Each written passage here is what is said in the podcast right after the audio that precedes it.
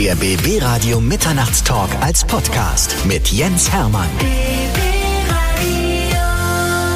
Ich freue mich sehr über meinen heutigen Gast. Kathi Karrenbauer ist bei mir. Liebe Kathi, schön, dass du da bist. Ja, danke schön für die Einladung. Ist ja nicht die erste. Nee, die du hast es wirklich oft versucht. Ich habe es vier Jahre versucht. Weil ich habe immer gedacht, warum will sie denn nicht zu mir kommen? Aber du konntest tatsächlich nicht, weil du so einen vollen Terminkalender hast. Ja, Ne? das stimmt. Das ist der einzige Grund, wohlgemerkt. Es hat nichts mit uns zu tun. Ja? Nein, überhaupt nicht. Ja. Und äh, es gibt ja ganz, ganz viele Menschen, die deine Sendung lieben und hören und Ja. machen und tun und immer gesagt haben, warum bist du denn eigentlich nicht beim Jens? Und dann habe ich immer gesagt, ja, der Jens hat mich schon oft eingeladen, aber es hat nie geklappt aus Zeitgründen. Aber jetzt bin ich ja da. Jens, Das ist ich schön. bin da. Und jetzt können wir die komplette Kathi Karrenbauer Story mal ausrollen für, für alle Fans. Ich, ich kriege ja auch regelmäßig E-Mails. Dann fragen die Leute, Ja, wenn die? Kathi kommt, erzählt die dann auch so viel wie alle anderen über ihr Leben? Ich sage, Naja, ich hoffe das natürlich sehr. Und noch mehr.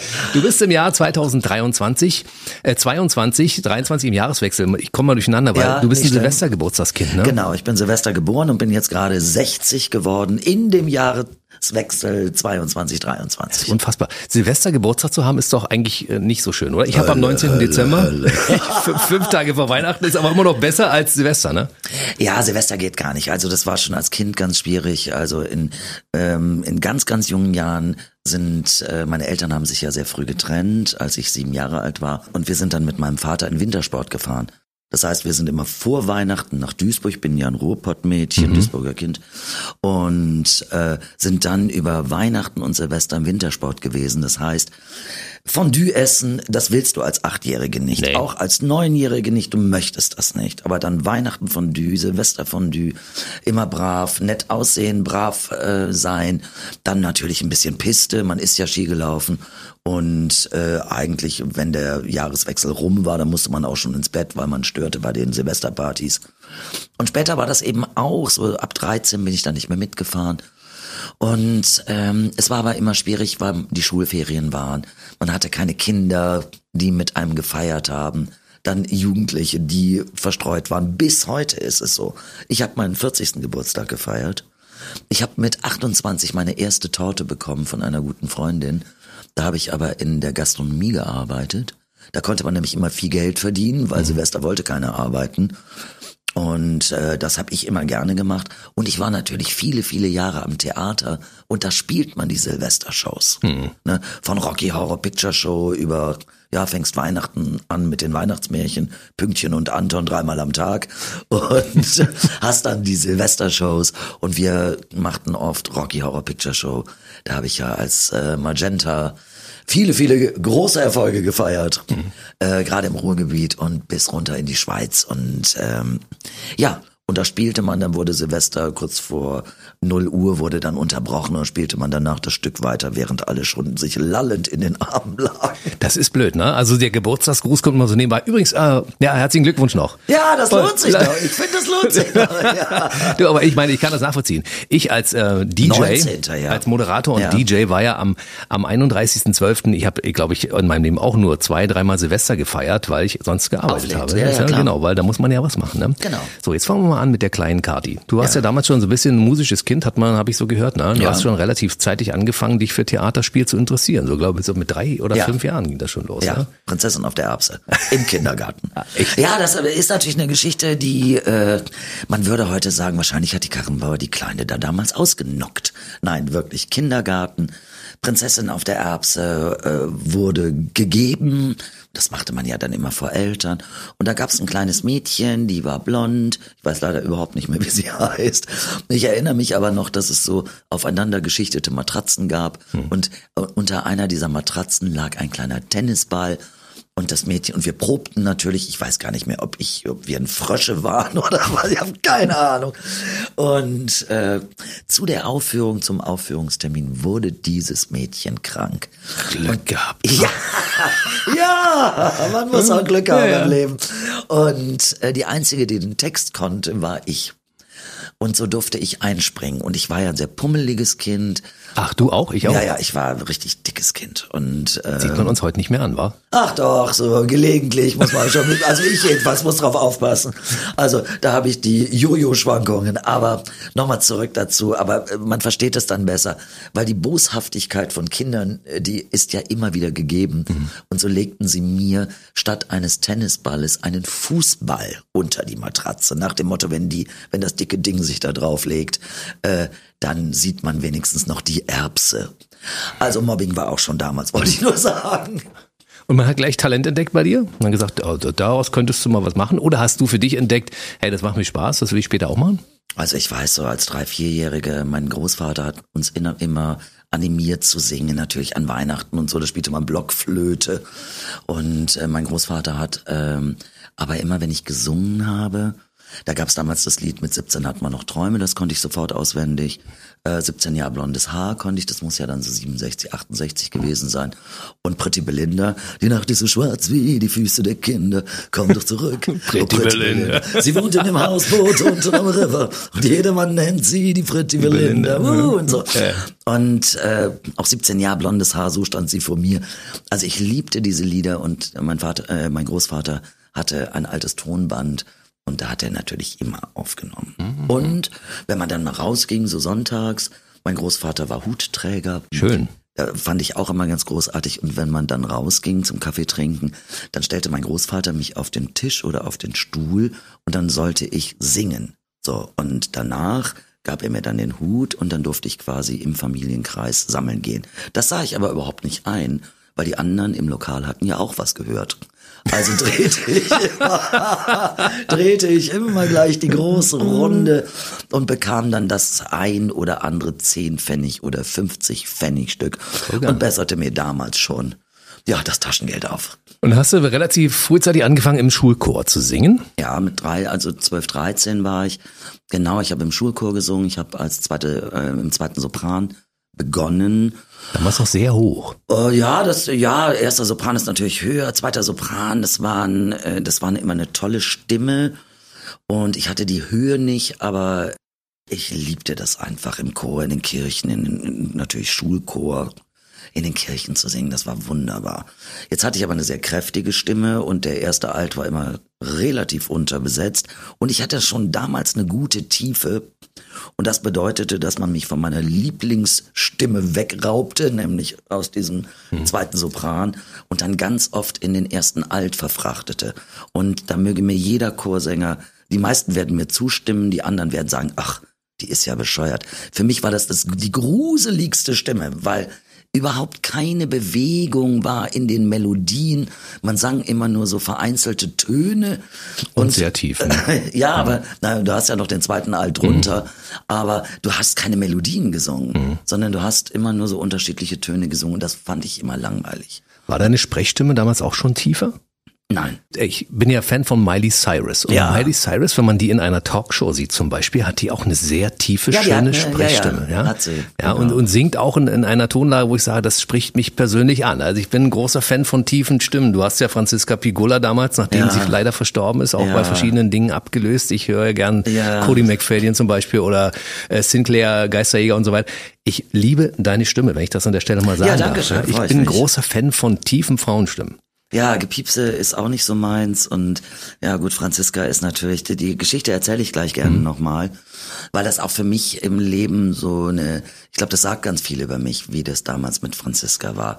Kurz noch zu dieser, zum Chor und klassische Gesangsausbildung und parallel, also ich habe dann Schubert und Mozart gesungen mhm. und parallel war ich aber in einer Rockband. In mehreren warst du sogar, ne? Naja, aber in einer ganz speziellen, Bernd Sawatzki Combo hieß die. Und man rockte im Keller und dadurch, dass ich natürlich überhaupt kein Geld hatte für ein Mikrofon oder so, bekam ich dann ein Mikrofon dort und Gesangsanlage gab es nicht. Das heißt, ich wurde immer in die Bassbox eingestöpselt und dann brüllte ich quasi über die Bassbox in den Raum und brüllte gegen das Schlagzeug an. Und wenn man sich das heute vorstellt, wie wir da in den Kellern gemuckt Wahnsinn, haben, ey. das war schon echt nicht ohne. Und möglicherweise hat sich da, weil das, die, die dunkle Stimme, das ist ja nun leider nicht der Whisky. Nein. Nicht? Nein. Man unterstellt das ja immer gerne, ja. aber wahrscheinlich hat sie eine ganze Menge Whisky getrunken und viel geraucht, genau. viel geraucht. Viel geraucht, viel gesoffen. Hm. Nee, äh, nee, äh, es ist tatsächlich so, dass ich einen Stimmbanddefekt hatte, schon sehr früh, Stimmbandödeme. Und mich da aber nie drum gekümmert habe. Also, es war relativ schnell klar, da gibt es Schwellungen an den Stimmbändern, aber ich habe es tatsächlich geschafft, bis 2018 damit zu leben, bis meine Stimme überhaupt keine, keine Facetten mehr hatte. Also das war dann so ein Ton und das war dann nur noch ein Ton. Mhm. Und dann habe ich irgendwie gedacht, scheiße, was mache ich? Und musste mich dann einer Stimmband-OP unterziehen und das war auch nicht so schön. Das, das kann ich mir gut vorstellen. Aber glücklicherweise hat die Stimme nicht großartig gelitten darunter. Na, jetzt habe ich sie wieder. Viel Mühe, viel Rauchen, viel Alkohol. Das vermutet man jetzt wieder nie. Es ist tatsächlich so, ähm, es hat eine kleine Störung gegeben während der OP und ich war nicht richtig mit Sauerstoff versorgt uh. und ähm, die Anästhesistin musste dann den Tubus quasi ein bisschen tiefer setzen, einen kleineren Tubus tiefer setzen und dabei hat sie mir auf der einen Seite das Stimmband verletzt. Mhm, genau, Du guckst mich gerade ja. an. Ich weiß, dass du weißt, wie sich das anfühlen könnte, mhm. so auch jetzt bei der Erzählung. Und auf der anderen Seite musste der Arzt dafür, dass die Stimmbänder dann überhaupt schließen, musste der quasi schlechteres Material lassen. Also ein bisschen was von diesem Ödem. Und das hat sich natürlich auch heute wieder erweitert. Meine Güte. Ja, und dafür ja so ein, viel Geld bezahlt, ne? So eine krasse Geschichte gleich zu Anfang, haust du raus hier, ne? Ja, du, äh, Geschichten sind ja dazu da, sie zu erzählen. Und das ja, wusste ich gar nicht. Das wusstest du Ich habe gedacht, du bist mit dieser Stimme gesegnet, dass da jemand zwischendurch ein bisschen gefuscht hat. Das ist natürlich ärgerlich. Ne? Ja, das war, also wie gesagt, der Arzt hat nicht gefuscht. Da gab es ja damals irgendwie eine ganz, ganz böse Pressemeldung, äh, eine Ärztefusch und so. Äh, das stimmt so nicht, sondern es gab Komplikationen bei der OP.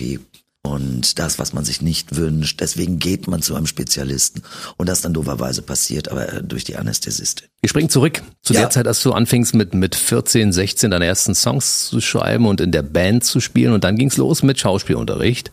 Mhm. Und du hast äh, deine deine äh, Gesangsausbildung, die lief, das lief alles irgendwie so ein bisschen parallel, ja. Klassische Gesangsausbildung, so ein bisschen Oper hast du auch mal gemacht und äh, Schauspiel, das war alles so ungefähr in, im selben Jahrzehnt, ne? Äh, ich habe gerade ein totales Déjà-vu. Es ist total lustig. Ich sitze jetzt wirklich hier und bei der Frage habe ich gerade gedacht, war ich nicht schon mal bei Jens? Das ist ja total absurd. Das Gefühl haben irgendwie alle. Es ist schön. Ah, Kennen wir uns nicht schon so lange? Na klar. Sehr familiär, sehr schon, familiär. Vielleicht hast du schon mal äh, darüber geträumt, dass wir schon mal zusammen gesprochen ja, haben. Also mit 17 habe ich in, in Kiel, ich bin ja in Kiel aufgewachsen, mhm. weil meine Eltern sich getrennt haben und mit 17 habe ich da die Schule geschmissen und äh, dadurch, dass ich meinen Vater besser kennenlernen wollte, bin ich nach Duisburg gezogen. Und in dem Zusammenhang war ja die Frage, was macht man im Leben eigentlich, weil mein Vater sich gar nicht für mich interessierte und ich sehr gemobbt wurde in der Schule und auf der Schule. Auf meinem Tisch war überall eingekratzt, Killed Killer Kati, weil ich den Mund aufmachte und weil das nicht so gern gesehen war. Und ich kann Jugendlichen, die spät die Schule wechseln, nur empfehlen, möglicherweise das einfach nicht zu tun. Mhm. Denn die Klicken bestanden schon alle. Du kommst neu in eine neue Klasse, in bestehende Klicken, die kennen sich oder kannten sich alle seit vielen, vielen Jahren. Und ich bin dem größten Mobbing ausgesetzt gewesen, was man sich nur vorstellen konnte. Und dazu gab es ein falsches äh, Zeugnis. Und zwar hatte man damals hatte man ja Punktesysteme und die vier Punkte in Mathe, was quasi eine vier Minus war, ähm, die wurden bewertet in Kiel als eine 5. Dann hätte ich aber nur drei Punkte gehabt. Und ich war also, ich kam und man nahm mich am, äh, an diesem, an dieser Schule in Duisburg am Gymnasium auf und ich sagte, ich bin versetzt. Und dadurch, dass die Sommerferien, das versteht man ja, ähm, der Norden hatte immer anders Sommerferien mhm. als der Süden oder als Mitteldeutschland. Und so hatte ich nur drei Wochen Zeit und dann kam quasi mein Zeugnis und da stand dann nicht versetzt. Ich war aber jetzt schon drei Wochen lang, ich musste meine Leistungskurse ändern, meine Prüfungskurse. Ich hatte vorher Kunst- und Englisch-Leistungskurs in Kiel. Das gab es in Duisburg nicht. Also musste ich dort, ich habe äh, dann Deutsch- und Französisch-Leistungskurs genommen und so weiter. Also ich hatte da eine Menge Probleme. Und dann kam dieses Zeugnis, dann ähm, stand da drin, ich wäre nicht versetzt. Dann wurde ich als Betrügerin tituliert. Ach, Schande. Der Direkt, ja, ja, es war eine Höllenzeit. Der Direktor ließ mich also jede große Pause ausrufen durch den Lautsprecher von Herrn Karrenbauer bitte zum Direktor. Und dann musste ich da vorstellig werden, musste mich da hinsetzen und musste mir anhören, dass ich betrügerisch sei und dass ich die Schule bitte verlassen soll und so weiter und so fort. Und in der Zeit durch dieses Mobbing und ich bin ja auch eine Kämpfernatur, habe ich mir dann überlegt, also ich wurde dann zurückversetzt ins nullte Semester, ich war ja eigentlich im zweiten Semester, wurde zurückversetzt und ähm, mein Deutschleistungskurs ging zu dem Zeitpunkt nach Monschau auf Klassenfahrt und ich wollte da unbedingt mit. Und dann hat meine Mutter mir geholfen, das zu regeln in Kiel. Dann haben die das, also aus diesem Rückversetzt, wurde ich wieder in die zweite, also ins zweite Semester versetzt, weil dann ganz klar war, da ist ein Fehler passiert. Dann sagte man mir, ich hätte den Dr. Brandt, hieß der damals, der stellvertretende Direktor in Kiel vom Ernst-Barlach-Gymnasium, ich hätte den bestochen, damit er mir meinen Lebensweg nicht verbaut. Das war natürlich alles Humbug. Also es war so bitter. Und ähm, ich wurde dann rückversetzt, aber meine Klasse, mein Leistungskurs war schon unterwegs. Und dann habe ich beschlossen, ich reise hinterher. Und es waren äh, elf Jungs und ein Mädchen, ich weiß noch, äh, sie hieß Birgit. Und dann gab es eben diese elf Jungs in der Klasse und die sind nach Monschau und ich habe dann meine Mutter um Geld gebeten, ich habe meinen Rucksack gepackt und dann bin ich nach Monschau gefahren mit dem Zug, dann bin ich hoch auf den Berg, oben lag diese Jugendherberge und ich kam da an und ich, ich sag das Wort einfach mal, die haben mich gesehen und sie haben gekotzt, weil sie mich scheiße fanden. Sie haben echt gekotzt. Gott. So, nur Birgit freute sich, weil die war ja das einzige Mädchen, die mochte mich auch.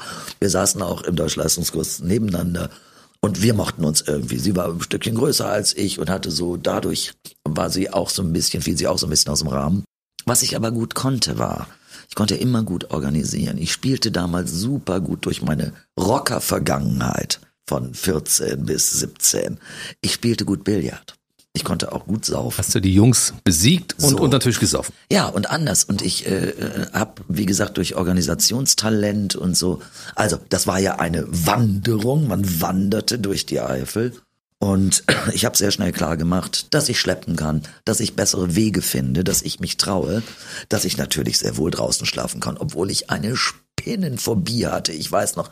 Und wenn man eine Spinnenphobie hat, sieht man sie überall. Hm. Ich sah sie natürlich überall, klar. Wir wanderten ja durch den Wald. Und dann gab's so Situationen wie, da unten war ein Bauernhof und einer der Typen sagte, oh, ich hätte Bock heute Nacht im Heu zu schlafen. Und ich so, super, ich organisiere das. Und hab viel organisiert, hab mehr Glück als Verstand gehabt beim äh, Billardspielen und habe sehr, sehr oft gewonnen. Der liebe Herrgott wollte, dass ich gewinne. Und als ich von dieser Tour zurückgekommen bin, da sagten all diese Typen, was eine Scheiße oder was für eine Scheiße ist mit dir gelaufen und das bringen wir jetzt in die in die Schulzeitung und du darfst die Schule nicht verlassen und da war mein Entschluss aber schon ganz klar, ich verlasse die Schule. Ich habe dann Straßenmusik gemacht, ich wollte nach Kreta auswandern, weil meine Freunde hatten ein Haus auf Kreta gekauft ich habe Tätowieren gelernt, ich spielte ja immer schon schlecht Gitarre, aber ich spielte. Doch, so schlecht ist das gar nicht. Doch, ich spiele schlecht Gitarre. Also ich habe dich schon Gitarre spielen gehört. Ja, aber ich spiele wirklich, also spiele ja schon seit Jahren überhaupt nicht mehr. Und äh, auf jeden Fall habe ich dann ganz, ganz viel Straßenmusik gemacht, bin auch nicht mehr zur Schule gegangen. Und dann ähm, in dem Jahr, wo wir eigentlich dann kurz vor Weihnachten nach Kreta auswandern wollten, das war das Jahr nach der Schneekatastrophe, da lag wahnsinnig viel Schnee und der Transalpin fuhr nicht in dieser, an diesem Abend, in dieser Nacht. Und ja, und ich bin dann, also wir sind dann nicht gefahren und mein damaliger Freund, Anselm Yassin, ähm, hatte in mein Tagebuch geschrieben, sowas wie, man muss lernen, alleine zu gehen. Und nur dann kann man mit Menschen sein. Hatte mir da ein Gedicht reingeschrieben, bestand dann darauf, dass ich das noch lese. Und äh, ich habe das als Ablehnung mir gegenüber verstanden und habe dann am frühen Morgen beschlossen, von Duisburg aus, ich hatte ja jetzt wirklich nur noch den Rucksack, so selbstgestrickte Handschuhe von meiner Mutter und die Gitarre und habe dann beschlossen, ich fahre nach Kiel, ich fahre zurück in die Heimat und gucke, was ich dort tun kann. Und das habe ich auch gemacht. War da auch nicht so wirklich willkommen, aber bin dann dort auf die Schauspielschule gegangen. Mhm. Und so begann eigentlich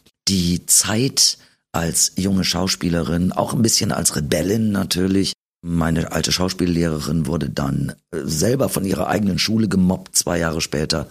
Und ich bin dann aus purer Loyalität mit von der Schule gegangen und habe dann direkt am Theater begonnen, Kinder- und Jugendtheater, habe da als Dramaturgie- und Regieassistenz, Mitspielverpflichtung äh, gearbeitet, ohne Geld, habe nachts in den Kneipen gearbeitet, habe als Türsteherin gearbeitet, habe Klos geputzt, habe für die Arbeiterwohlfahrt gearbeitet, habe für Omis und Opis geputzt und habe mir deren Lebensgeschichten angehört und war auf meiner Reise angekommen. Hast du zwischendurch meinen entsetzten Gesichtsausdruck gesehen? Ja, also ich habe richtig mitgelitten. Ich dachte, wenn man als junger Mensch solche schlimmen Dinge erlebt, was macht das mit einem? Ja, das macht viel mit einem. Aber äh, das Wichtige ist eben, äh, später gab's ja mit einmal den Spruch, hinfallen, aufstehen, Krone richten, weitergehen. Aber das hatten wir früher nicht. Nee. Ich bin, äh, ich bin Steinbock. Ich lasse mich nicht so leicht unterkriegen. Es gibt aber viele, viele Dinge, die mich natürlich persönlich verletzen. Das habe ich durch den Verrat an meinem Vater, den habe ich auf frischer Tat ertappt mit sieben Jahren und habe ihn verraten. Hab meiner Mutter erzählt, dass mein Vater äh, wo er sich befindet. Und er war bei einer anderen Frau und das war bei ihm einem schlechten Film. Und diese, dadurch entstehen ja auch bei Kindern, gerade wenn Eltern sich trennen, da entstehen so viele Schuldgefühle und die ja. habe ich ja durch mein ganzes Leben getragen. Eigentlich teilweise manchmal auch bis heute. Und äh, auf der anderen Seite ist es so, alles, und da sagte man ja auch immer so schön, alles, was dich nicht tötet, macht dich härter. Und es ist tatsächlich so, also solche Situationen töten einen sicherlich nicht, aber sie, wenn du das überstehst und wenn du dein Lachen wiederfindest, dann bist du irgendwie doch ein bisschen gewachsen. Und ich bin eigentlich immer am Leben gewachsen und deswegen in der Rückschau, wo ganz, ganz viele Leute dann fragen, was würdest du heute was anders machen? Ja, sicherlich das eine oder andere. Aber im Wesentlichen war mein Ansatz immer, ich möchte morgens in den Spiegel gucken können. Ich muss wissen, wer mich betrachtet, wer da rausguckt. Und das, toi, toi, toi, jetzt glaube ich mal auf Holz, äh, das habe ich bis heute geschafft. Und ähm, da bin ich sehr stolz drauf. Bei allem Rückblick, egal ob das jetzt Promi Big Brother ist oder Dschungel oder Umwege, die man ja im Leben auch gegangen ist. Bei allem. Ich habe niemanden in die Scheiße geritten. Ich habe das, meine Dinge nie auf dem Rücken anderer gemacht. Und äh, darauf bin ich einfach sehr, sehr stolz. Und alles, was da ist, ist meine Energie, mit meiner Energie entstanden. Meine Güte, diese Schicksalsschläge. Vom Vater verraten und verstoßen, in der Schule gemobbt, von der Schule geflogen. Du warst, glaube ich, auch mal Opfer häuslicher Gewalt damals. Ja, ja, ja. All diese Dinge und die erlebst du, sagen wir mal, vor 20. Das ist doch Wahnsinn. Mhm. Ja, da, wo man normalerweise behütet aufwachsen soll, wo, wo man Schutz bekommt von Eltern und von Familie. Ja, ja, aber wir wissen ja heute, auch in der heutigen Gesellschaft ist es ja einfach nicht so. Ne? Es gibt viel Mobbing, es gibt viele sehr, sehr unglückliche Menschen. Und äh, wenn Menschen unglücklich sind, sind sie meistens auch ein bisschen ungerecht oder sie neigen dazu, ungerecht zu sein. Und ich glaube, äh, das haben wir heute wie damals. Dieses behütet. Ja, ich habe immer zu Familien tendiert. Ich hatte im Freundeskreis natürlich tolle Freunde, die behütet aufgewachsen sind und auch in der Jugend behütet geleitet wurden. Mhm. Und ich habe mich diesen Familien immer angeschlossen, aber trotzdem war ich, also ich war immer so ein Teil der Familie, war gerne bei Freunden so und habe da gesehen, ach, ehrlich, die Mutter kocht. Ich meine, meine Mutter hat auch gekocht, aber man bestand bei uns nicht darauf, dass man gemeinsam zu Abend isst. Das lernte ich dann in anderen Familien kennen oder die das erste Auto geschenkt bekamen und und und. Bei mir war alles so ein bisschen steiniger. Krass. Also ich bin in so einer behüteten Familie aufgewachsen, weißt du, bei mir war alles meine Eltern haben zusammengelebt, sind bis zum heutigen Tag verheiratet, über 60 toll, Jahre mittlerweile. Toll, Bei uns wurde gekocht. Es gab ein Umfeld, es gab Freunde, es gab Familie, es gab Feste. Ich bin mit, mit diesem Ganzen, mit dieser Wärme aufgewachsen. Und wenn ich dann immer höre, was andere Leute ringsum erlebt haben, denke ich immer, was für ein Segen, dass ich so aufwachsen durfte. Ne? Ja, das ist natürlich auch ein Segen. Und ich freue mich für jeden, der das hat. Und du hast trotzdem deine Karriere gemacht. Du hast, du ja. hast Theater gespielt, dann hast du irgendwann angefangen, Musik zu machen, was ich übrigens sehr schön fand. Ich habe viele Dinge von dir gehört, nicht alles, aber vieles. Ja. Und äh, zum Beispiel, als der Soundtrack rauskam zu Hintergittern, gab ja zwei Soundtracks dazu, ja. äh, eigene Songs von dir drauf und dachte, mhm. meine Güte. Ja, also mit der Stimme kann man was machen. Es gibt so eine, gab so eine Sängerin in den 80ern, Tanita Tikaram, kennst du ja, die? Ich ja, liebe sie. Auch großartige, tiefe Stimme. Da, da, da, ja, super, super. Twist My Sobriety war ein großer ja, Hit. Ja, Twist of My Sobriety. Okay. Ja, ich habe die rauf und runter gehört. Tanita Tikaram. Jetzt frage ich gleich mal zwischendurch. Eine Radiokarriere hast du nie gehabt, ne? Naja, ich war, nein, ich hatte keine Karriere. Ich wollte immer Radio machen. Ich finde Radio super spannend, super schön. Ich habe ähm, als junge Frau, da war ich, ich weiß nicht genau, wie alt ich war. Ähm, ich habe eine eigene Sendung gehabt, ähm, Musik am Morgen im Deutschlandfunk. Mhm. Und das war in Köln. Und ich habe die alle zwei Wochen moderiert, weil derjenige, der sie eigentlich machte, keine Lust hatte, jeden Freitag früh ins Bett zu gehen, weil um drei Uhr morgens am Samstag musste man aus dem Bett. Und dann ging es los. So gegen vier ich bin dann äh, zum Deutschlandfunk morgens ganz früh, zwischen vier und fünf habe ich mich eingerichtet und um fünf Uhr begrüßte ich dann einen wunderschönen guten Morgen. Hier ist wieder Kathi Kachenbauer. ja, kommt gut durch den Morgen. Und es waren ganz oft Lkw-Fahrer und, und, und. Man konnte ja dort auch anrufen. Ich bekam auch Nachrichten. Und äh, das war eine schöne Zeit. Und diese Musik am Morgen im Deutschlandfunk, das war, ich glaube, äh, Schlager, Weltmusik und Oper, Operette. Das machte Spaß. Hm. Und du kanntest dich auch ein bisschen mit aus, ne? Aufgrund deiner Ausbildung kanntest dich mit klassischer Musik ein bisschen aus. Ja, ich mochte auch klassische Musik, wobei ich sehr erstaunt war, was wir alles an Weltmusik haben. Mhm. Also viele Festivals, die ich gar nicht kannte, Musik, die ich gar nicht kannte, äh, aus Irland, aus Finnland, aus, also das war, das war wirklich ein großer Segen und hat riesig Spaß gemacht. Du hast äh, deine ersten CDs rausgebracht, bevor deine Karriere als Schauspielerin, also sag mal an, vor der Kamera zumindest losging. Ne? Also du hattest schon deine, Lange. du hattest deine Bühnenkarriere, die lief. Und dann hast du irgendwann gesagt, okay, ich schlage jetzt mal den Weg Musikerin ein und mach mal das, was mir so gefällt. Ne? Nee, das gehörte für mich immer zusammen. Immer zusammen In Amerika ja. ist es ja ganz anders. Du wirst ja ausgebildet als Schauspielerin. Du musst aber auch, du musst ja singen können. Mhm. Also es gibt ja ganz, ganz viele Stücke, Brecht zum Beispiel, Drei-Goschen-Oper oder so, da musst du singen können. Mhm. Du musst auch tanzen können, du musst, solltest dich bewegen können. Ne, wir, man lernt ja auf der Schauspielschule äh, Fechten, Judo, Jazz-Tanz, das machst du ja alles und für mich gehörte das immer irgendwie zusammen. Und äh, es gab natürlich immer diejenigen, die sagten, nee, du musst dich da entscheiden. Also was, was ich erinnere noch, damals die äh, bei den Prüfungen hieß es, äh, aber was wollen Sie denn werden? Äh, äh, wollen Sie jetzt Musikerin sein oder Schauspielerin? Und da habe ich gesagt, na beides, bin doch beides. Mhm. Ich mache wahnsinnig gern Musik. Ohne Musik kann ich mir ein Leben gar nicht vorstellen, mhm. aber ohne das Spielen eben auch nicht. Und ähm, ja, ich bin ja dann zweimal durch die Prüfung gerauscht. Also ich hätte mich gar nicht Schauspielerin nennen dürfen. Und also die Wege waren, wie gesagt, steinig. Ja, ach, das, äh, der Rückblick ist dann auch immer so ein bisschen schwierig.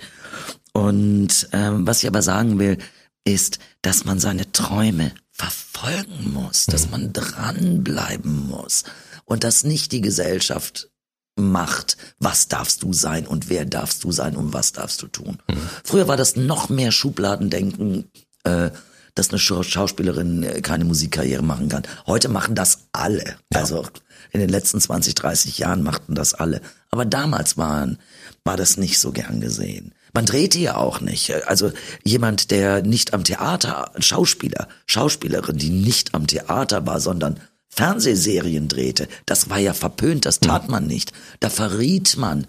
Also ich galt ja als Verräterin, wenn ich drehte. 1994, da war man eine Verräterin. Aber natürlich, man konnte am Theater, ich habe ja selber ein Theater gehabt, das Urania Theater in Ehrenfeld. Mhm.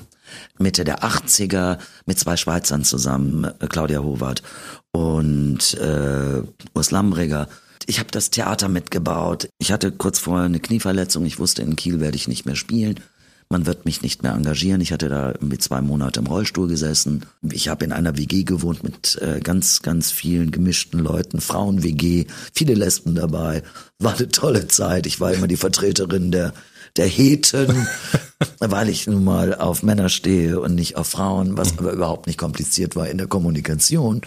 Und äh, wir hatten immer ein Zimmer frei und das vermieteten wir an Regisseure, die eben dann am Kinder- und Jugendtheater arbeiteten. Mhm. Und so hatte ich, ich habe vorhin Urs gesagt, so heißt er aber nicht, Kurt Lambriger hieß er, leider auch schon im Himmel. Und äh, Kurt war einer der Regisseure, die bei uns wohnten und ich machte quasi von zu Hause aus die Regieassistenz für ihn und das Stück, was er bei uns am Kinder- und Jugendtheater ähm, inszenierte. Und der wiederum baute gerade das Theater, ein altes Kino, das Orania Theater in Köln um. Und da habe ich irgendwann gedacht, nimm dir ein Herz, fass dir ein Herz Und du willst ja Theater spielen, du willst, du liebst das alles von der Pike auf. Und ich hatte so viel gelernt schon als Dramaturgie- und Regieassistentin mit Spielverpflichtung. Ich habe äh, Bühnen gebaut und Ton gefahren, Licht gefahren. Ich habe äh, dann fürs eigene Theater nachts Kostüme genäht, per Hand, weil wir oh. kein Geld für eine, für eine Nähmaschine hatten. Ich habe die Kollegen abgehört, ich habe nachts Plakate geklebt, morgens Stücke verkauft, dann in den Proben gesessen und, und, und. Und das war so für mich dieses, die Welt des Theaters.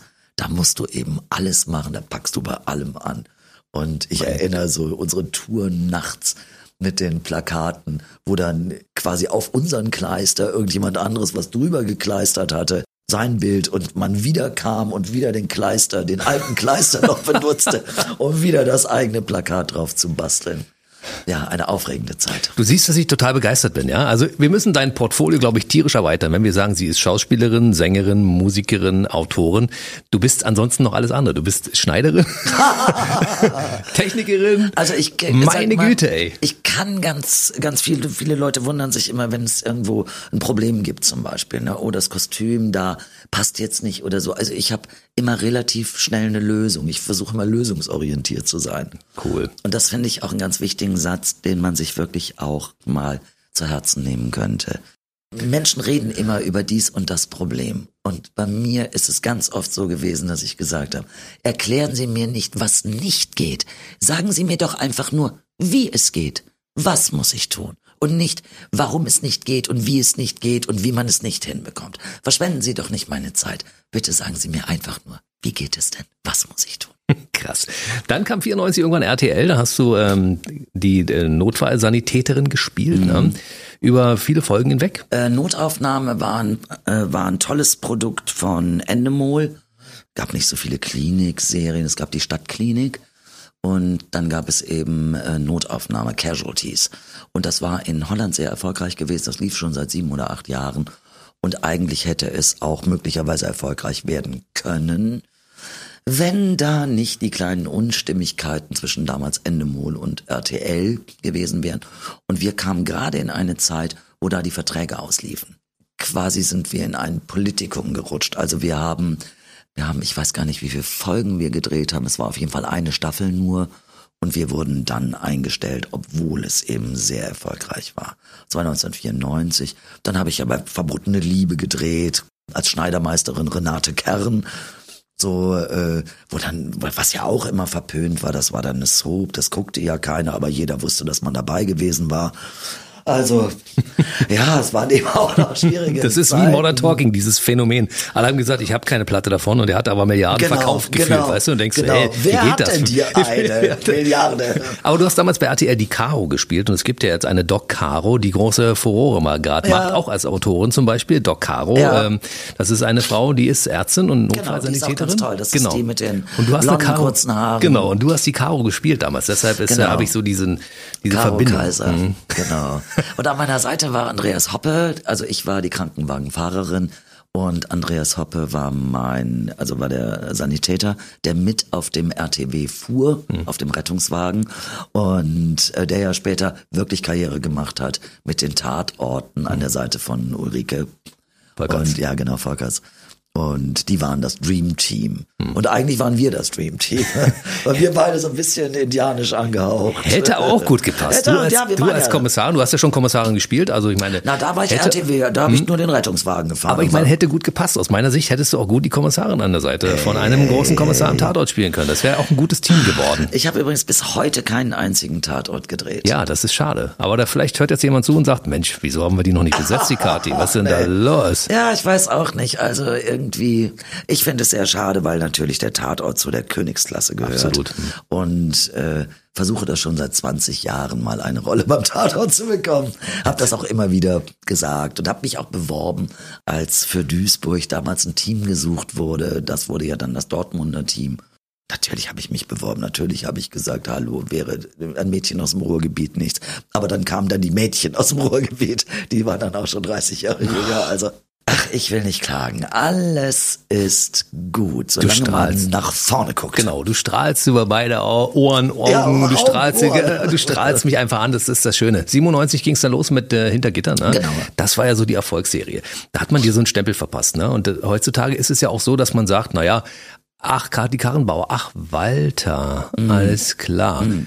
Ist das auch so ein bisschen hinderlich gewesen vielleicht für, für künftige Projekte? Weil du hast ja da zehn Jahre in der Serie Walter verkörpert und warst mit der Serie sehr erfolgreich. Manchmal bekommt man ja so einen Stempel und sagt, okay, man kommt aus, aus der Nummer nicht mehr raus, ne? 7.7.97 haben wir angefangen zu drehen.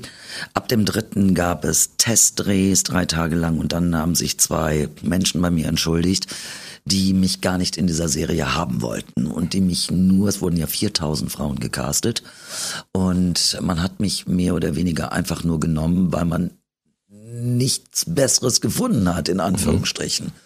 Aber die Rollenbeschreibung war eigentlich so, man wollte eine große, eine große Blondine haben mit kurzen Haaren und großen Brüsten und langen Beinen. Und das war eigentlich so ein Typ Brigitte Nielsen mhm. damals. Und guck mich an, ich meine, perfekt. Ich finde es perfekt besetzt. Also, äh, all das war ich nicht, werde ich nicht mehr werden und war ich nicht. Aber ich kam und ich hatte große Lust. So, und diese Lust und Spielfreude, weil das einfach eine Spielwiese für Erwachsene war. Die hat sicherlich dazu gereicht und natürlich auch gute Drehbücher. Und die Idee, dass das so ein bisschen, also Walter war ein, war Robin Hood für Arme. Die Christine. Ja, Christine Walter, alias Walter, war wirklich, sie hat sich den Menschen oder ja, sie hat sich den Menschen angenommen, die schwächer waren. Also immer gegen die Stärkeren, für die Schwächeren. Und ähm, ja, das Herz am rechten Fleck auf der Zunge, mhm. gegen Drogen, gegen gegen Falschheit und und und und äh, hatte so einen so einen Beschützercharakter und das ist den Menschen geblieben und ich weiß noch die ersten Begegnungen, ob das der kleine sechsjährige Junge war, der mich erkannte, wo ich dachte, warum sitzt der denn überhaupt um Viertel nach neun abends vom Fernseher mhm. und kennt mich? Mhm. Bis hin zu sehr viel älteren Leuten. Mhm. Türken, die sich entschleierten vor mir und mir ins Ohr flüsterten, ich wäre so gern so stark und sich dann wieder verschleierten und krass. Omis, die sagten, hätte ich das mal alles früher gewusst, dann hätte ich meinem Alten aber auch mal was erzählt. Und, und, und, also das war eine unfassbar spannende Zeit. Und zu deiner Frage, Schublade, natürlich. Wenn du das zehn Jahre machst, das ist wie J.R. Ewing mhm. bei Dallas und oder aus Dallas, Denver und so kennt man das.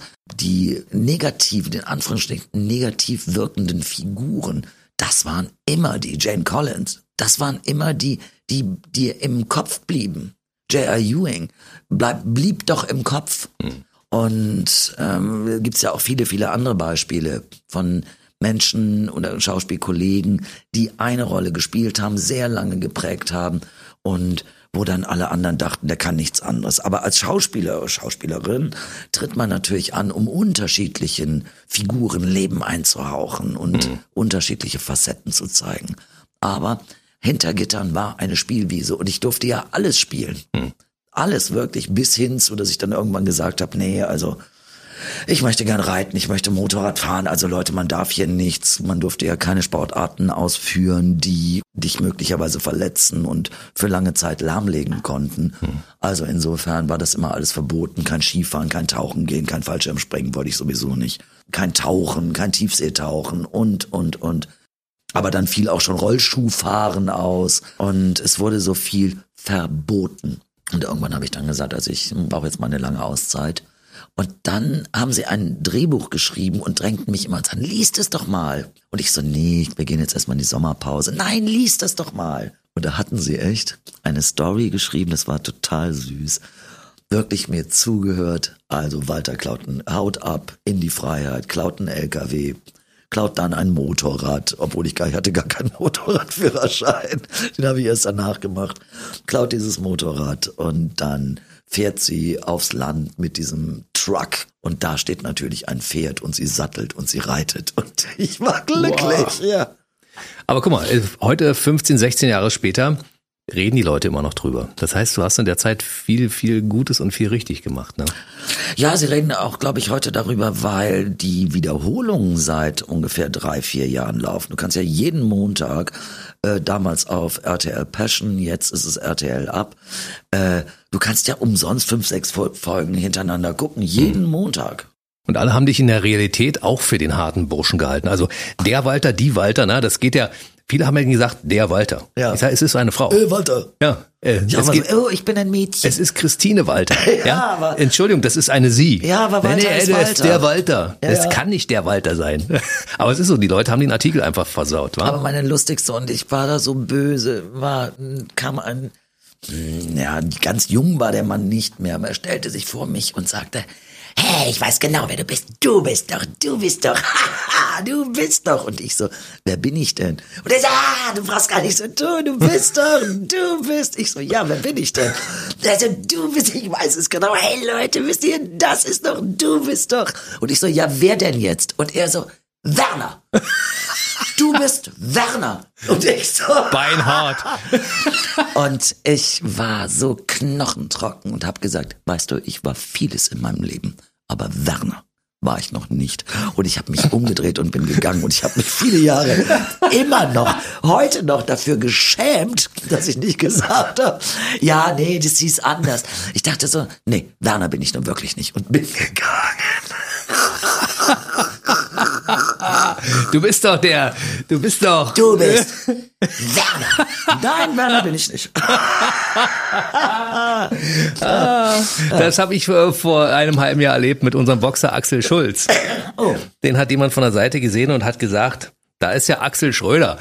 Also der oh, hat oh. Axel Schulz und Axel Schröder, weißt du, manchmal macht das Gehirn ja, ja seltsame ja, Dinge. Ja, ja, auch mit mir. Ja, ja, es gibt seltsame Dinge. Das mit dem Motorradführerschein, darauf muss ich gleich mal zurückkommen. Du hast zu dem Zeitpunkt noch keinen Motorradführerschein gehabt, Nein. weil du bist ja mal mit einer Harley hoch und runter, äh, die USA hoch und runter und das wurde ja sogar irgendwie filmisch begleitet, die ganze Geschichte. Ne? Also, ich habe bei RTL, es gab ja immer wieder unterschiedliche Shows und da gab es den großen Führerschein die große Führerscheinshow. Und ich bin die einzige gewesen, die da einen Motorradführerschein gemacht hat. Ich habe also parallel zu meinen Dreharbeiten sowohl in Berlin als auch in Köln, wo ich ja auch noch meinen Erstwohnsitz hatte, ähm, war ich auf der Fahrschule, war ich in der Fahrschule hm.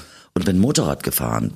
Hab, äh, hab versucht, mich vorzubereiten, natürlich in der Theorie und in der Praxis und habe dann in der Sendung erst die theoretische Prüfung gemacht und dann hieß es und jetzt aufs Motorrad und ausgerechnet, das war Ende, so Anfang November und in dieser Nacht, als ich dann endlich aufs Motorrad stieg, das war eine 600er BMW, auf der ich die Prüfung machte und beide meiner meiner Ausbilder saßen hinten drin, sowohl der aus Berlin als auch der in Köln von Köln. So und die fuhren jetzt hinter mir her und es war dunkel, es war Nacht, es war kalt und es fing an zu schneien. Es musste also um die null Grad sein. Und ich erinnere noch, wir fahren von dem Gelände runter, geradeaus. Und geradeaus ging einfach nur eine Landstraße. Und eigentlich hätte ich links abbiegen müssen. Sie hatten aber vergessen, mir das zu sagen. Also stand ich auf der geradeausspur und mit einmal der Prüfer, äh, Frau Karrenbauer, wir müssen hier links abbiegen. Fahren Sie doch jetzt nochmal. Und ich so, nein, das mache ich nicht. Ich bin auf der geradeausspur. Ich fahre geradeaus. Weil ich dachte, die verarschen mich doch. Ich kann doch jetzt nicht sagen, nee, jetzt, äh, ja, ich roll jetzt schnell zurück, natürlich links und dann durch die. St Nein, ich fahre hier geradeaus. So habe ich mich eingerichtet. Und dann fuhren wir stundenlang gefühlt. Und es war nirgendwo eine Wendemöglichkeit. Und es dauerte dann ewig, bis ich dann wieder zurück war.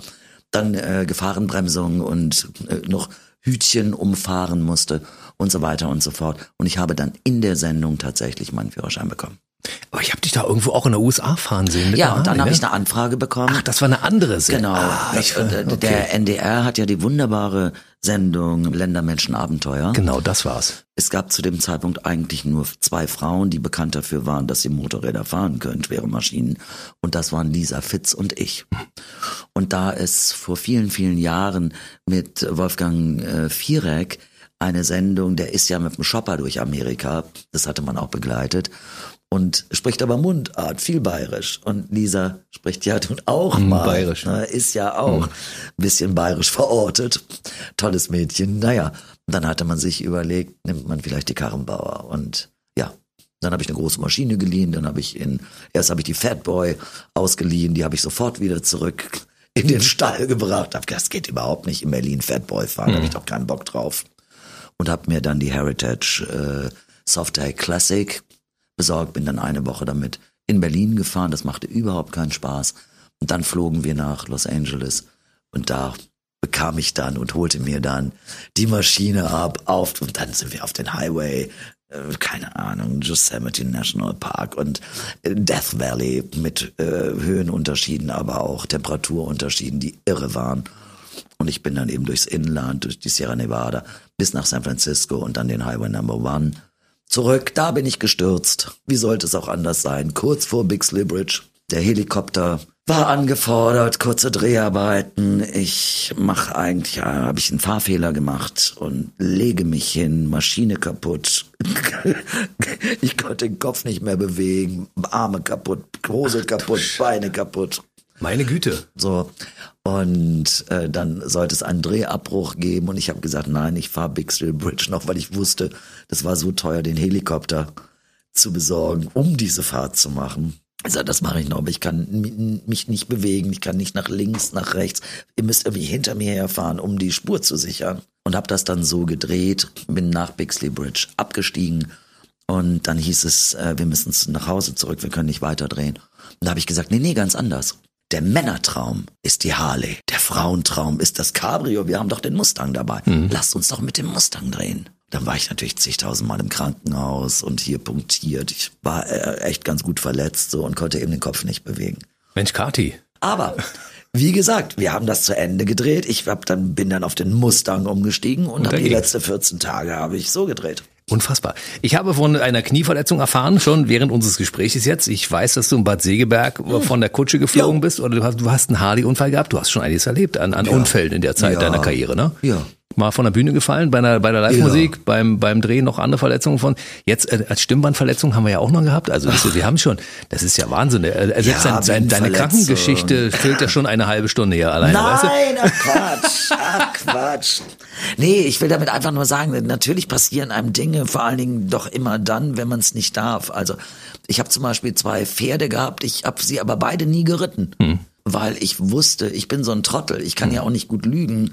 Und wäre ich reiten gegangen, wahrscheinlich wäre ich vom Pferd gefallen und hätte mir was getan. Also habe ich die dann immer gepflegt und hab Hufe gekratzt und habe mich an den Tieren gefreut und bin mit denen spazieren gegangen. Und andere haben sie geritten. Ich muss mal an der Stelle ganz kurz sagen, ich freue mich, dass du mit 60 so fit und vital und gesund bist. Ja, ja. das äh, finde ich, finde ich richtig toll. Wir beide haben Corona überstanden. Insofern, ja. hat uns ja Nach beide auch kom komplett ausgehebelt. Ja. Wir, wir beide, ja. wir beiden gesunden Menschen wurden komplett niedergestreckt. Unfassbar. Und, und jetzt ich war so eine Mimose. Mi, mi, mi, mi, mi. So habe ich echt, au, au, au, au, au, so habe ich im Bett gelegen und dachte. Mir ging es genauso Wahnsinn. schlecht. Manchmal habe ich das Gefühl, so, ist da nicht doch noch ein bisschen was übrig geblieben? Aber das hat was mit Berlinale oder mit den, mit den Dingen, mit den Anforderungen zu tun, die man mhm. so im Leben hat. Und Hans Dampf in allen Gassen, also mhm. in dem Fall Walter Dampf in allen Gassen, ne? nee, das ist schon Kati, das ist schon Kati. Walter ist schon lang vorbei. Ja gut, natürlich, logisch. Also ich habe so gedacht, wenn ich mit Kati über ihre Lebensgeschichte erzähle, brauche ich wahrscheinlich drei Stunden und ich muss am Anfang unserer, unserer Erzählung sagen, ich entschuldige mich mal schon im Vorfeld, dass wir nicht alles heute schaffen werden. Wir müssen also noch zwei, drei weitere Termine machen, um das überhaupt alles hinzukriegen. Aber ein paar Sachen müssen wir natürlich unbedingt noch ansprechen, weil du bist ja auch Erfolgsautor. Ne? Das erste Mal, dass du ein Buch geschrieben hast, waren es Gedichte, glaube ich. Ja, ich habe immer geschrieben. Ich habe mir immer alles von der Seele geschrieben. Das ist gut. Immer. Als, hm. als Kind schon habe ich Gedichte geschrieben oder habe meine eigenen Songs gemacht. So. Also waren die schon da, als du damals den Gedichtband geschrieben hast? Hattest du schon Sachen, die du in ja. deinen Aufzeichnungen hattest? Ja, ja, ja. ja. Ich habe immer, ich habe immer Tagebuch geschrieben und immer Gedichte geschrieben und habe dann daraus die für mich wichtigsten rausgenommen und habe daraus ein Gedichtband gemacht. Die Freiheit nehme ich mir. Das war ähm, ein Bestseller. Mhm. Den gab es auch als Hörbuch von dir gelesen. Nein, ich habe gar keins meiner Bücher zu, zu Hörbuchqualität gebracht. Nicht Nein, ein einziges. Mhm. Es gibt äh, ein Buch ohne Worte, das ist aber nicht meine Geschichte, sondern das ist das Buch von Daniel Kall, der eine tolle Geschichte geschrieben hat. Ich bespreche auch viele Hörbücher. Und es gibt ein ganz, ganz tolles Buch, das heißt Ladybag. Das habe ich aufgenommen und das ist eine tolle Geschichte über eine alte Dame, die auf der Straße lebt. Und äh, ich spreche ja viele Hörbücher, synchron und so weiter und so fort. Aber meine eigenen Bücher habe ich nicht eingelesen. Lass uns kurz über Franziska Pigula reden. Das ist ja auch eine sehr bekannte Synchronstimme und die ist ja leider verstorben. Sie hat damals auch sehr viel für BB Radio gesprochen, unter anderem auch Akte X, sie und so. Und du hast ja von ihr die Rolle irgendwie übernommen. Wie kam das eigentlich zustande? Es gab eine Live-Show und es gab eine Live-Lesung und da war Franziska schon sehr krank und dann fragte man mich, ob ich bei der Live-Lesung einspringen könnte. Mhm. Und ich habe das dann relativ schnell zugesagt, weil ich auch ziemlich oft als Hexen, da gab's ja, gab's ja, oder gibt's ja ganz, ganz viele unterschiedliche Figuren bei äh, John Sinclair. Und ich habe da, hatte da einige Sachen schon gesprochen. Und ähm, dann ging es eben nur um dieses Live, diesen Live-Auftritt. Und den habe ich dann gemacht. Und dann gab's eben die Anfrage vom Verlag, ob ich mir vorstellen könnte, für Franziska die Jane Collins zu übernehmen. Und dann habe ich gesagt, das geht für mich nicht. Ich möchte das nicht machen aus folgendem Grund. Franziska lebt und äh, ihr die Hoffnung zu nehmen, dass sie zurück kann zu dem, was sie liebt, das möchte ich nicht. Aber wenn du sie besuchst und du der Meinung bist, und sie lag da wirklich fast schon im Starben, ich sag, dann frag sie doch, ob sie einverstanden ist, wenn ich das so lange mache, bis sie wiederkommt. Und Franzi hat zugestimmt. Und Franzi hat, ja, und ließ mir ausrichten, dass sie sich sehr freut, dass ich das übernehme. Und sie hat mich ja auch mal synchronisiert tatsächlich in einem Film und da war ich sehr dankbar und dann habe ich das guten Gewissens machen können. Ganz ehrlich, ich habe ja am Anfang immer gedacht, also mir würde da was fehlen, ne? weil, weil ich ja erklärter Franziska Pigula-Fan ja. war, Schrägstrich bin. Ne? Ich meine, Franziska war ja immer so eine, die war ja eher eine tolle Radiosprecherin. Ja. Ich bin ja eher so eine emotionale Sprecherin. Hm. Ich gehe ja als Schauspielerin da in die Tiefe, was oft gar nicht gewollt ist. Und ich habe ganz schöne, schöne, tolle Sendungen auch sprechen dürfen, die ich jetzt gerade verloren habe, weil man da doch eher die Nachrichtensprecher haben möchte und gar nicht dieses Emotionale. Siehst du, aber in diesem Format dürfen wir emotional ja, sein und müssen wir sogar. Das neueste Buch hast du äh, über deinen Vater geschrieben und du hast ja am Anfang unseres Gesprächs gesagt, dass der dich damals gar nicht wollte. Und jetzt kümmerst du dich ganz liebevoll und rührend um ihn. Dein Vater hat Demenz und ähm, braucht natürlich jemand, der sich um ihn kümmert. Und der Titel des Buches ist natürlich ein Knaller. Ich wollte einen Hund, jetzt habe ich einen Vater. Aber der Hintergrund ist ein ganz anderer, sogar ein, ein lustiger. Ne? Also es ist tatsächlich so, dass ähm, vor genau vier Jahren ähm, die Frau, die spätere Frau meines Vaters, mich anrief und mich fragte, ob ich mich mal zwei Tage um ihn kümmern könnte, weil er war im Krankenhaus und musste entwässert werden, weil er vorher eine Herz-OP, Herzklappen-OP gehabt hat. Und ihr ging es nicht gut. Und mein Vater lebte ja zu dem Zeitpunkt noch in Duisburg. Großes Haus und die wohnten wirklich sehr, sehr schön. Und ich habe dann gedacht, ja, mein Vater hat mich in seinem Leben nie um etwas gebeten, also beide nicht. Wir hatten aber wenig Kontakt bis gar keinen Kontakt und ähm, es nervte mich eigentlich eher, wenn mein Vater anrief, um mir zu sagen, dass es einen alten, also dass es den alten noch gäbe und dass ich immer anrufen könne und so. Und ich habe dann sehr spontan zugesagt und, und bin dann nach Duisburg gefahren und habe meinen Vater aus dem Krankenhaus geholt, während sie reinging. Und daraus entwickelte sich eine sehr ähm, tragische Geschichte. Also sie hatte den schwersten Krebs, den man sich vorstellen kann. Und sie starb ähm, in weniger als vier Wochen. Und äh, mein Vater schlief zu dem Zeitpunkt 16 Stunden am Tag. Und die letzten Worte, die sie sagte, waren, ähm, was wird aus Ditz, aus Dieter? Und ähm, mir war klar, dass ich mich um ihn kümmern werde.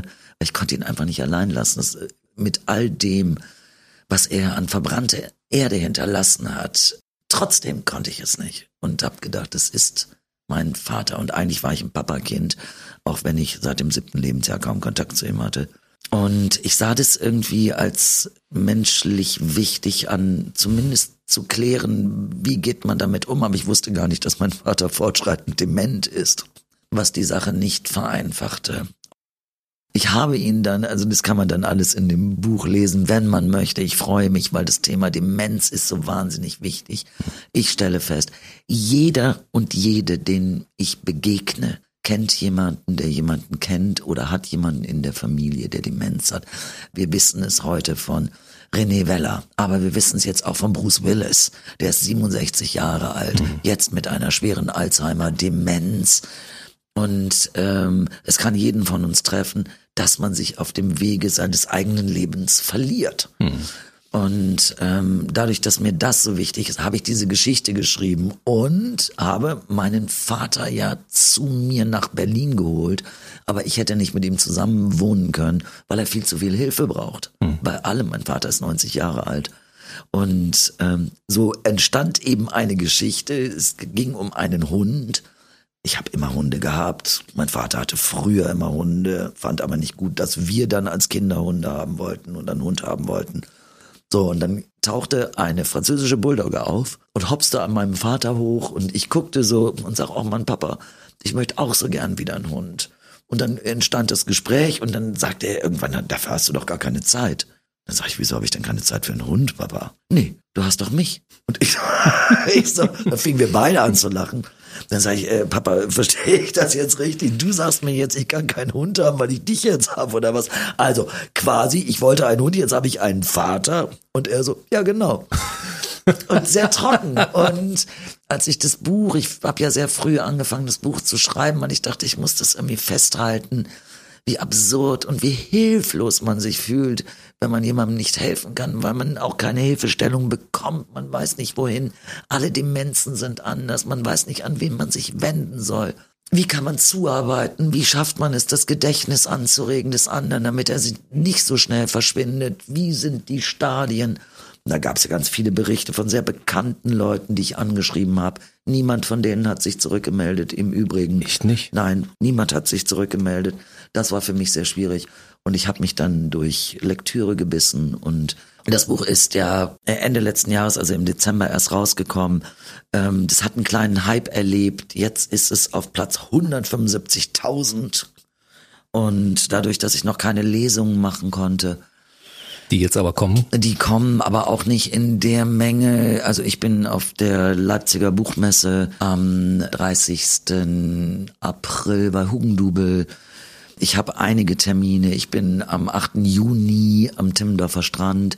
Das ist immer eine sehr schöne Location. Da kann man, und es ist auch nicht super teuer. Man kann da das Buch auch erwerben und kann auch Fotos mit mir machen, weil wir behaupten ja alle, Pandemie ist vorbei.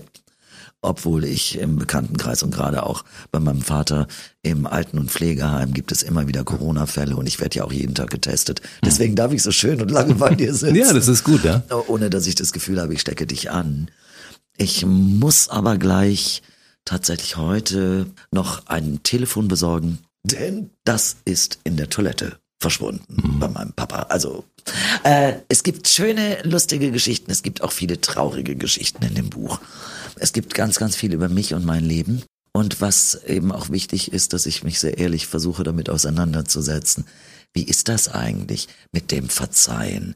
Wie ist das, wenn man hört, wer A sagt, muss auch B sagen? Warum beharren Menschen immer darauf, dass sie lieber ihr ganzes Leben lang nicht mehr miteinander sprechen, so wie ich das auch teilweise mit meinem Vater hatte, äh, ohne zu verzeihen? Und was braucht es, um einem Menschen einen schweren Fehltritt zu verzeihen? Und das ist auch meine Auseinandersetzung. Es ist kein Buch für unterm Weihnachtsbaum, ich verstehe das aber es ist eine kleine Hilfestellung und auch ein Blick auf die Dinge, dass die meisten Menschen eben nicht alleine sind. Und vielleicht auch die Anregung, nochmal zu sagen, hm, da habe ich mich mit der besten Freundin gestritten. Was war eigentlich der Grund? Und wenn sich dann herausstellt, es war ein Krabbensalat, den sie aufgegessen hat oder irgendwas anderes Unsinniges, dann kann man die Dinge auch mal wieder angehen und lösen. Und ich bin ja die große Vertreterin für im Leben Dinge klären. Miteinander aufeinander zugehen, denn der, der übrig bleibt, der hat meist das Problem, dass, dass er es nicht mehr klären kann. Der ne? kann nichts mehr mhm. fragen, der wird nichts mehr klären, der wird sein Leben damit verbringen, vielleicht traurig darüber zu sein, dass er nicht die Chance ergriffen hat, auf dem Wege. Das war mein Verzeihen meinem Vater gegenüber. Wir sind heute beste Freunde. Ich möchte keine Sekunde mit ihm missen. Ich bin gerne mit ihm zusammen. Es ist mühsam, es ist anstrengend. Er läuft weg. Er erkennt mich immer noch. Das ist wichtig. Er weiß, dass es mich gibt. Aber vorgestern zum Beispiel komme ich rein und er ruft, Kati! Und ich so, äh, ja. Und dann sagt er, Mensch, ich habe mit allem gerechnet. Nur nicht mit dir. Und aber war ich einen Tag davor ja auch da, wie jeden Tag. Und diese Überraschung, also er wird weniger, ich merke das. Er verschwindet zunehmend, aber ich habe vier tolle Jahre geschenkt bekommen, die sau anstrengend war. Ich habe mit jedem Menschen Mitgefühl, der jemanden, der dement ist, zu Hause pflegt, überhaupt für Pflegepersonal viel zu schlecht bezahlt und, und, und. Es gibt so wahnsinnig viele wichtige Themen in diesem Bereich und die möchte ich peu à peu angehen und sagen, guckt bitte. Früher sagte man, die Omi ist tüdelig. Nein, vielleicht ist das die Form von Demenz. Hm. Dann spielt Spiele. Es gibt so viele Möglichkeiten, wo man den anderen anregen kann, helfen kann. Und wenn das nicht funktioniert, dann seid lieb zueinander und helft einander, unterstützt einander und kümmert euch bitte auch um eure Angehörigen. Ich habe da so viele ältere Menschen, die ich jeden Tag erlebe und niemand kommt. Und das ist ganz oft bitter. Mensch, Kati, du bist so ein guter Mensch. Also es ist naja, unfassbar. Es ging ja nicht darum, Gutmensch zu sein. Nein, darum geht's ne? nicht, aber du engagierst dich ja auf so vielen verschiedenen Gebieten und du siehst ja. jetzt gerade mein betroffenes Gesicht auch die ganze Zeit. Ich denke mal, meine Güte, was diese Frau alles aushalten kann und was sie alles macht und trotzdem noch so viel Gutes tut und Boah, ich, also ich bin, ich, ich bin, ich war vorher schon ein großer Fan von dir. Jetzt bin ich richtig begeistert. Ach, du bist ja süß, danke schön. Ja, das ist ganz toll.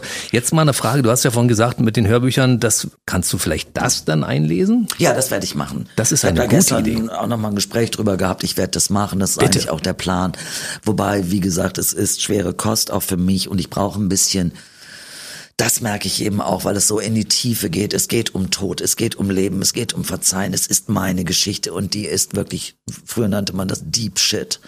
Und äh, auch wenn es lustige Momente gibt, es ging um die Würde und aber ich tue mich gerade noch ein bisschen schwer. Ich brauche vielleicht noch mal so ein, zwei Monate, gut, um den Abstand zu haben zu meinem eigenen Buch.